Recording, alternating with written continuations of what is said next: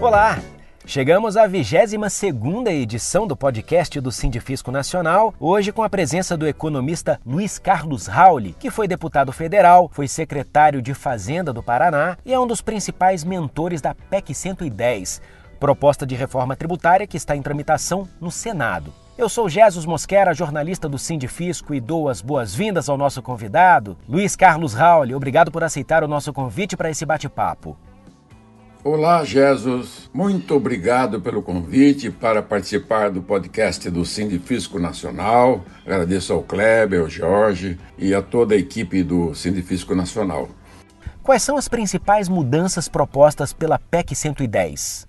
A PEC 110 contém três pilares básicos: a simplificação radical da base consumo, da base renda e uma reestruturação da base patrimônio. O segundo pilar é o da tecnologia 5.0. A proposta da PEC 110 prevê a cobrança eletrônica online, em tempo real. Você fez a compra e venda, na hora que você comprou e pagou, o dinheiro do imposto é recolhido no ato, gerando um crédito financeiro para a etapa seguinte, até o consumidor final. E o terceiro pilar é o pilar fraterno e solidário, junto com as federações e sindicatos de auditores de todo o Brasil, que vinham pedindo um modelo de devolução do imposto na nota fiscal eletrônica para as famílias de baixa renda. Muito parecido com o programa de nota fiscal Brasília, né? É, nota Legal, Nota Paraná, Nota Paulista, Nota Gaúcha, que prevê uma devolução do imposto para pagamento de PVA, para sorteios, etc.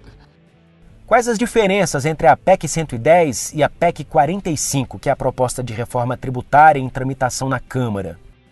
A nossa é IVA dual. Então, a proposta da 45 é um IVA só nacional. A segunda diferença é o Simples Nacional. Na 45 ele é optativo. Se ele quer entrar no modelo novo com crédito universal ou fica no modelo velho. A nossa não, ele entra no modelo novo e se habilita ao crédito porque nós vamos dar uma dedução para a microempresa no ato da compra, não como é hoje no ato da venda do pagamento do imposto. A nossa outra diferença, não haverá alíquotas municipais estaduais na 110. A 45 autoriza que cada prefeitura do Brasil, as 5.570, as 27 unidades federadas e o governo federal, além de uma alíquota só nacional, eles possam ter, cada um deles, uma alíquota a ser arbitrada por cada Câmara de Vereadores, por cada Assembleia. No caso dessa desoneração de comida, de remédio, não tem na 45, de educação e saúde, não tem na 45. A 45 é alíquota única para todos os itens, bem serviço e depois pode ter alíquotas adicionais. A nossa será única por segmento. A nossa proposta tem os fundos de desenvolvimento dos estados,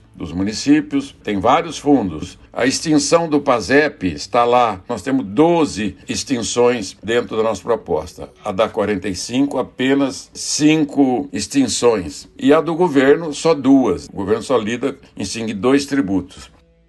Qual a sua avaliação sobre a proposta de reforma tributária apresentada pelo governo, desse fatiamento da reforma em quatro etapas?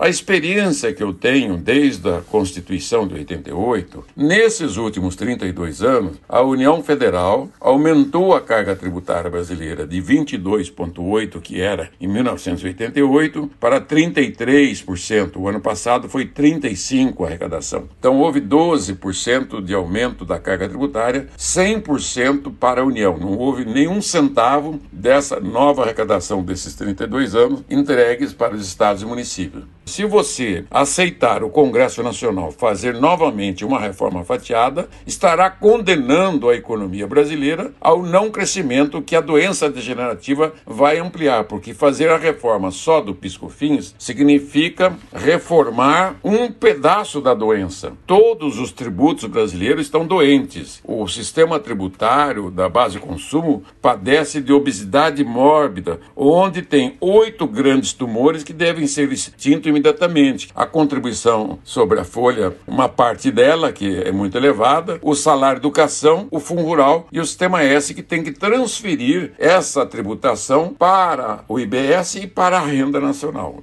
Como seria a atuação dos auditores fiscais no modelo proposto pela PEC 110?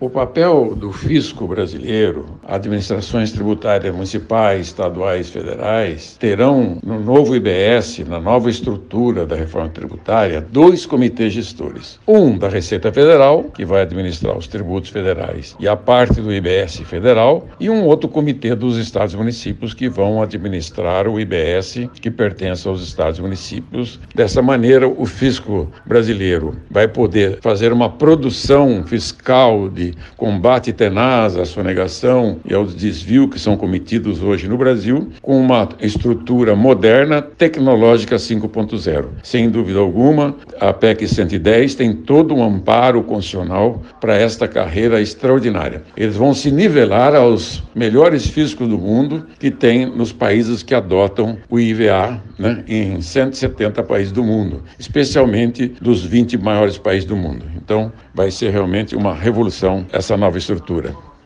Muito obrigado pelos esclarecimentos, Luiz Carlos Rauli. Agradeço também a você que nos ouviu e se ainda não teve a oportunidade de acompanhar o episódio sobre a PEC 45 em tramitação na Câmara e quiser saber os detalhes, as diferenças para a PEC 110 que nós abordamos hoje, é só acessar a edição de número 20 do nosso podcast. Até a próxima. Tchau.